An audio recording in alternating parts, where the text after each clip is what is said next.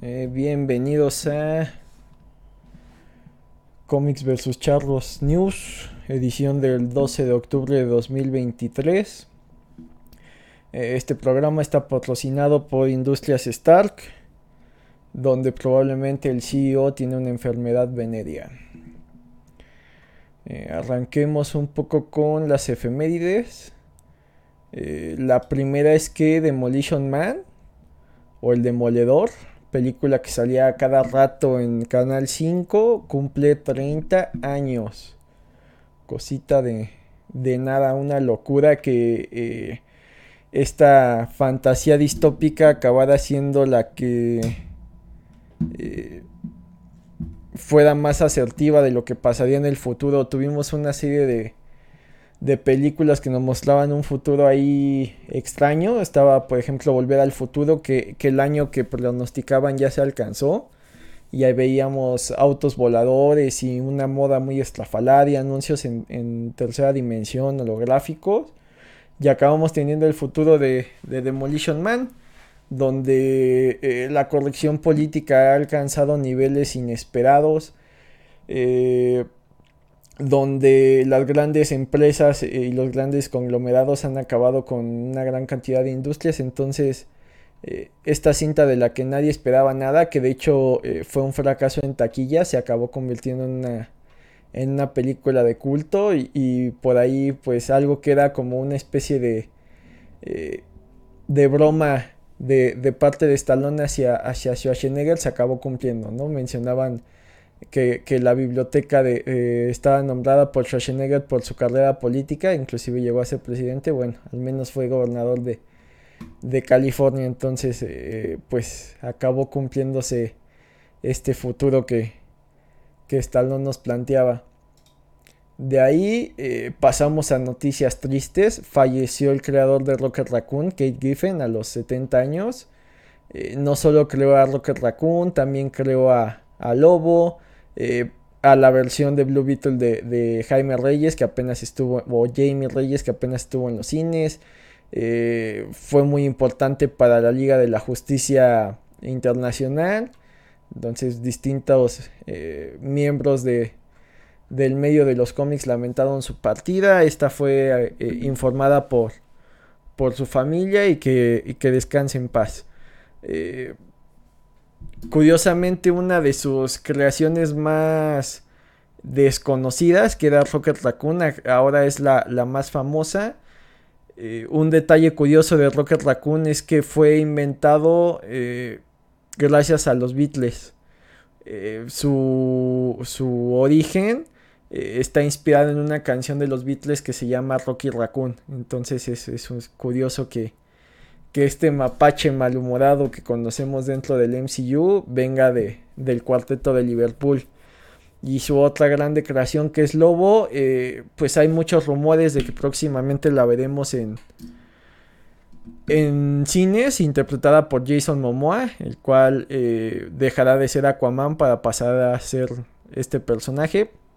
Eh, es un tipo de... Ay, se me fue su, planeta natal, pero el caso es que es el único sobreviviente de su especie, igual que Superman. A diferencia de Superman es porque él fue y los mató a todos. tiene un gran factor curativo y, se supone que no puede morir porque no es aceptado ni en el cielo ni en el infierno. Entonces es, de estas creaciones que, que ya se ven anticuadas, sumamente rudas, sumamente masculino que si es bien llevado al cine podría eh, competir a lo que hace Deadpool. Tal vez no rompa la cuarta pared, pero sí eh, puede apelar a un público que ya está muy harto de la corrección política. Entonces con la carisma de, de Jason Momoa podría ser una gran sorpresa en cines. De ahí pasamos a la gran noticia de la semana, lo que nadie esperaba, lo que a todos tomó por, por sorpresa, eh, se anuncia la CCXP en México. Ya existe una versión en Brasil.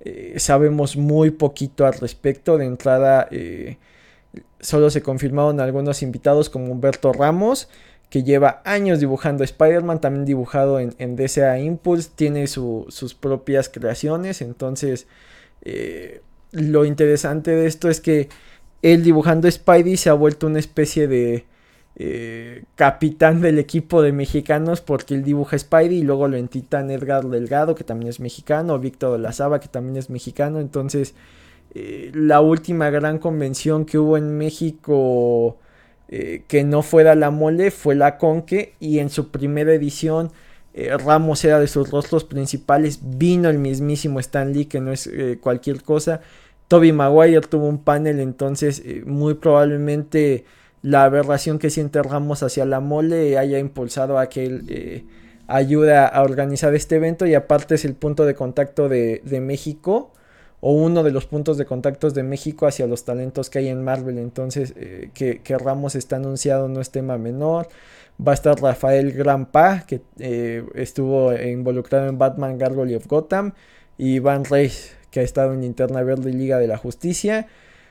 Eh, en teoría habrá 30 actores de Hollywood y hasta 500 artistas de los cómics. Eh, ya hay fechas, 3, 4 y 5 de mayo y la preventa empieza el 11 de diciembre. Entonces, ¿qué podemos esperar de, este evento? Eh, en mi experiencia personal, lo que hace que una convención valga la pena sonará como fórmula de jugador de fútbol que sale y lo entrevistan y pregunta cuál y, da su opinión y siempre agradece a la gente, pero eh, no, no es casualidad. Realmente lo que hace una convención es la gente. Uno, eh, el tema de camaradería que hay. Eh, el hecho de que todos vayan con intención de, divertirse, el hecho de que sea un ambiente familiar. Y dos, que muchas veces la, la, gente se acaba llevando mucho del espíritu de esto por desde decidir llevarte una, una gorra, un llavero, una playera con algún personaje que te guste, hasta los que se animan a hacer cosplay. Eso hace que los eventos sean muy, muy interesantes y muy, muy divertidos. Eh, si tienes la oportunidad de una convención y si tienes todavía la, la intención de hacer un cosplay, no te vas a arrepentir. Siempre hay alguien que te pide una foto, siempre hay alguien que te elogia el, cómo vas disfrazado. Entonces, eh, es, una experiencia muy muy grata.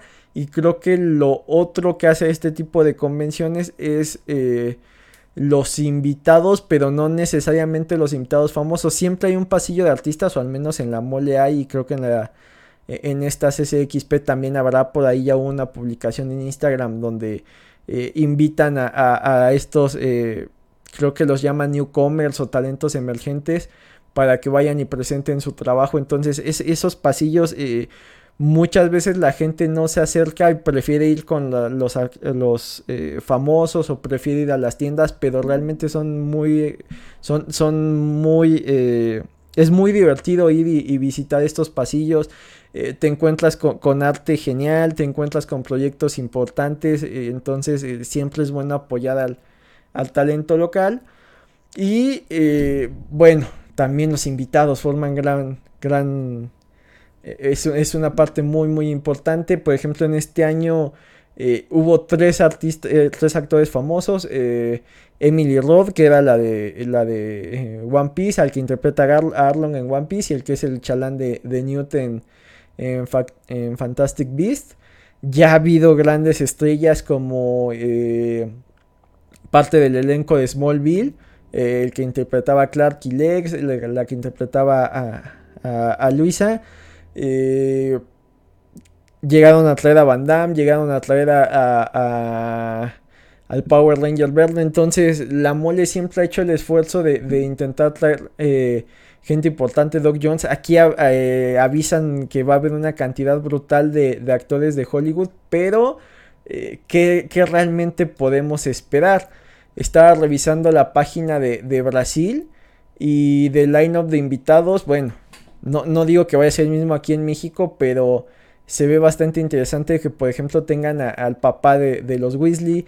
Eh, que esté Roy Thomas, para los que no ubiquen quién es Roy Thomas, eh, era el, ayudante de, Stan Lee.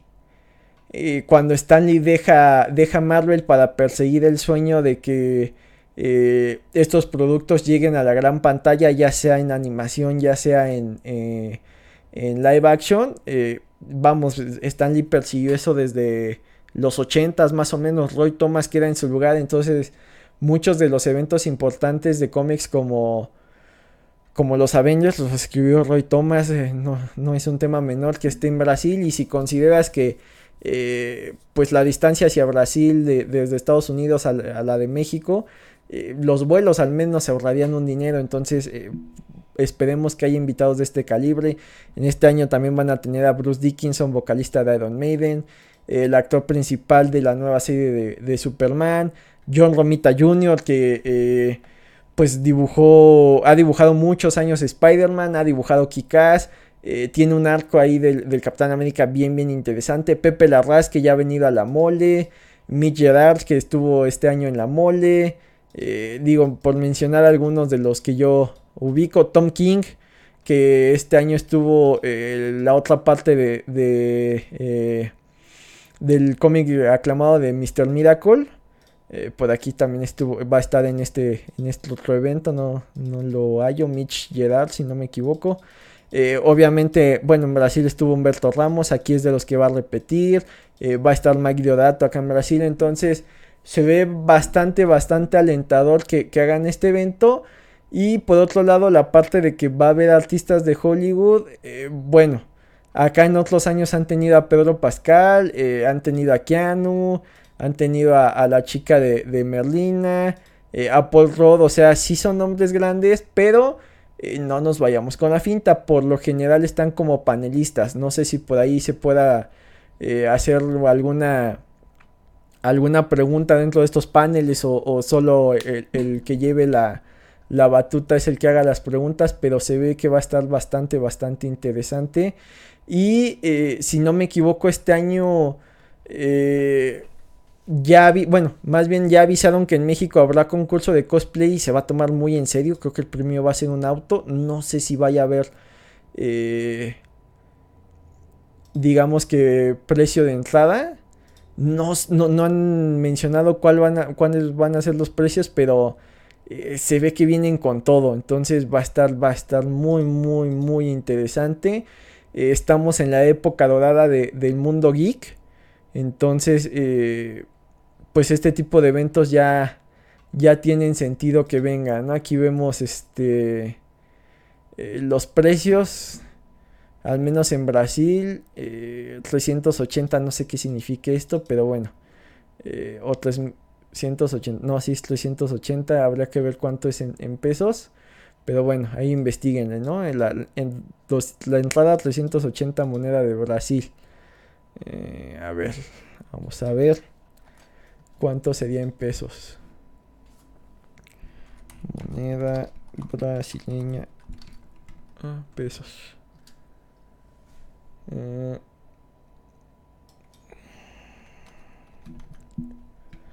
pues como 1350 pesos va a estar la entrada a Prox, digo, considerando que, que, se respeten precios similares a los de Brasil.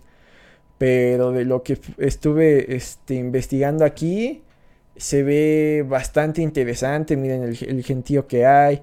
Eh, el Artist Valley, que es donde se encuentran todos los artistas, este, los newcomers que les decía. El pasillo de, cosplay. Eh, los, eh, los, escenarios con, los creadores. hay un área específica para gaming, cosa que, en la mole creo que no hay. tiendas para aventar para arriba. Aquí vemos, por ejemplo, algunos de los este, stands. El de Masters of Universe se ve impresionante. Por ahí también vi el de Panini que, que se ve como una locura. Eh, zona de comida, entonces va a estar muy, muy brillante. Digo, eh, sin demeditar a la mole, el stand más grande creo que era el de, el de eh, Bandai, Van Presto, y era algo ahí bastante, bastante pequeño. Entonces, pinta para hacer una locura hay que esperar a ver los precios, hay que esperar a ver más invitados, digo, que digan 30 actores de Hollywood, eh, no se emocionen a que vas a tener tu foto con Chris Evans y, Henry Cavill abrazándote, lo más seguro es que de los 30 muchos sean eh, personajes muy muy secundarios, que por acá eh, veamos al niño que, que, es el Padawan que le preguntan a quien qué hacen, entonces ese tipo de detalles para que no eh, también no se decepcionen. O sea, esperemos que, cumpla lo, que se está prometiendo, pero tampoco crean que vamos a tener aquí todo el, elenco de, Avengers disponibles para que te tomes tu foto. Pero, eh, insisto, es la época dorada de, del mundo geek. Ya, eh, ya no está visto como este tipo de cosas que solo les gusta a unos cuantos tipos raros. Ya se, se, ha aceptado más la cultura popular. Entonces, eh, pues esperemos que sea un gran, gran evento. De ahí pasamos a noticias relativamente tristes. Eh, al parecer despidieron a medio mundo en Daredevil Born Again, que es eh, la, la, película, la serie que veremos de, Daredevil dentro de, Disney Plus. Recordemos que ya hubo una serie muy importante de Daredevil en Netflix. Charlie Cox retoma su, papel, eh, Vincent D'Onofrio ya ha retomado su papel. Dentro de las cosas que, que más han llamado la atención es que personajes importantes dentro del mundo de Matt Murdock, de, de Daredevil, como eh, Karen Page o como este... Eh, ay, se me fue el nombre de su mejor amigo, me siento tan mal por, por eso. Eh, ay. Ay. Bueno, mientras lo busco, varios personajes, ¿no? No van a repetir. Foggy. Lo siento, Foggy. ya se, anunció que John Bernal iba a repetir como, Punisher, pero eh, estos dos actores, Deborah Wolf y Elden Henson, eh, se ha confirmado que no van a repetir, lo cual me parece un grave, grave error. Entonces, eh, no sé qué vaya a pasar. creo que lo que se ha filtrado es que vieron lo que ya se tenía y decidieron volver a empezar desde cero. Todo porque eh, parece que hay un enfoque extraño de parte de, Marvel y, quiere trasladar lo que ya se vio en pantalla, pero hacia tele y, en tele los lenguajes son distintos. Eh, ya ha habido muchos descalabros.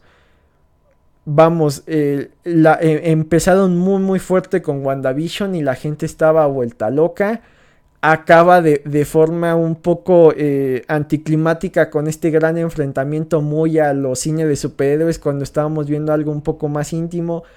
Capitán América el Winter Soldier recibió críticas mixtas, a mí me gustó mucho, pero pues yo soy muy fan de, de, la Capi familia, entonces no soy un parámetro a seguir. Eh, Loki recibió buenas críticas, aunque a mí no me gustó tanto.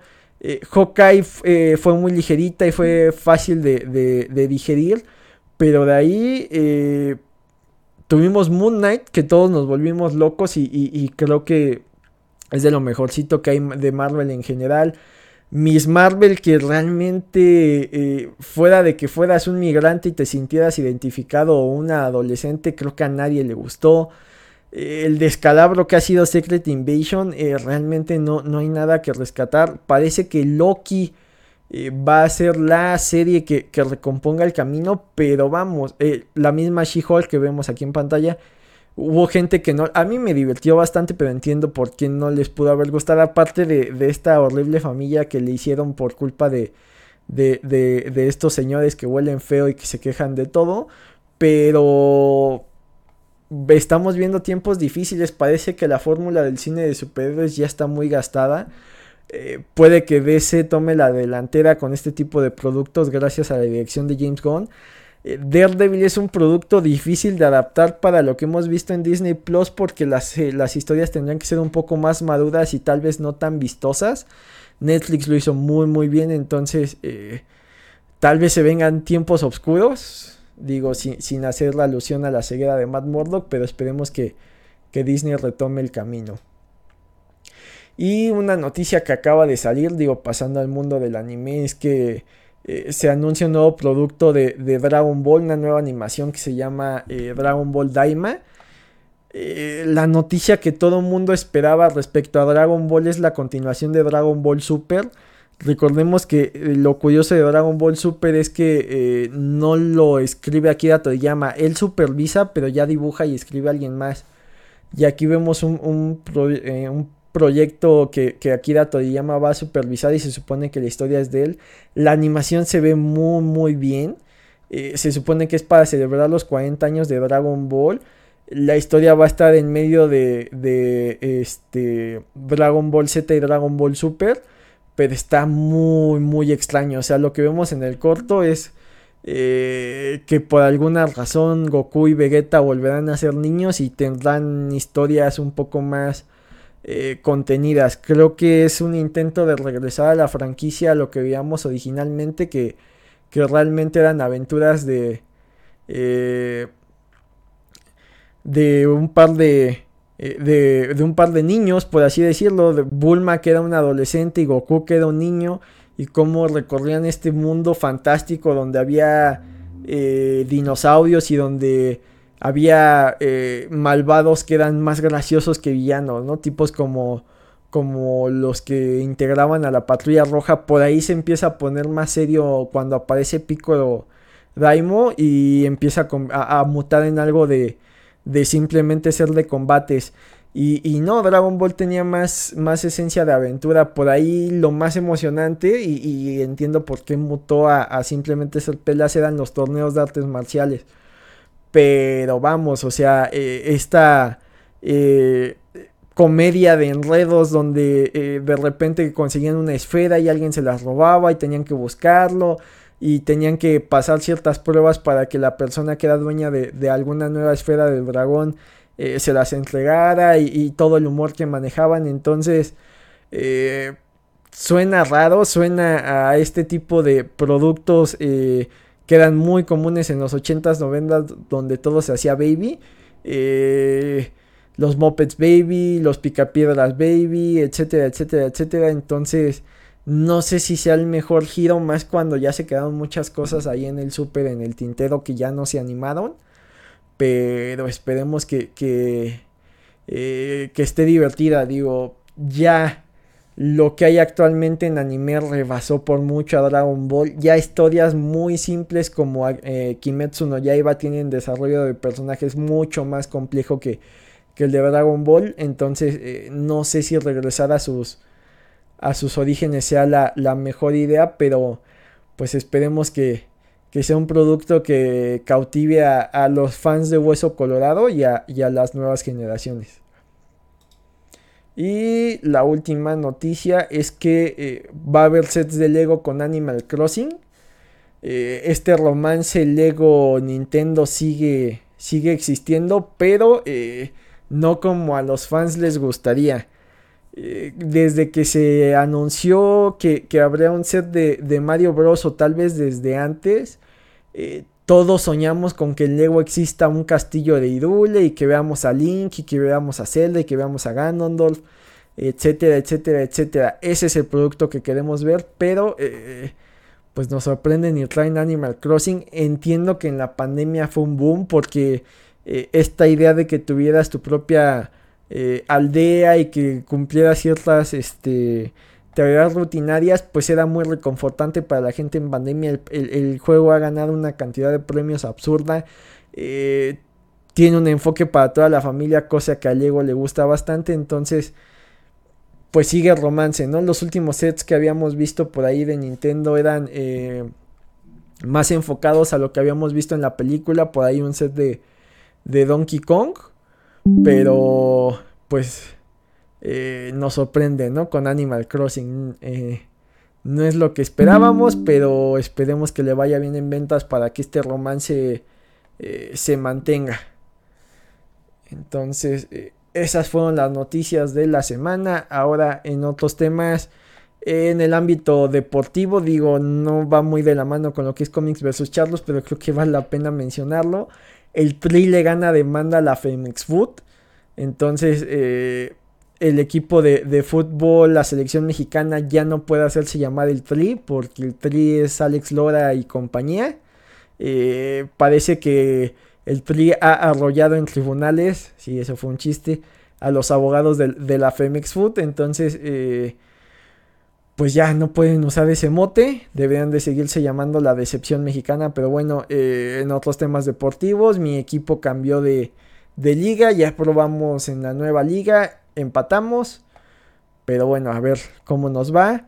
Y de lo que consumí esta semana, eh, me estoy poniendo al corriente con Jujutsu Kaisen. Eh, no recordaba lo divertida que son, que son las animaciones y las peleas y demás. Entonces creo que es un anime que, vale la pena ver. Ya vi el primero de Loki.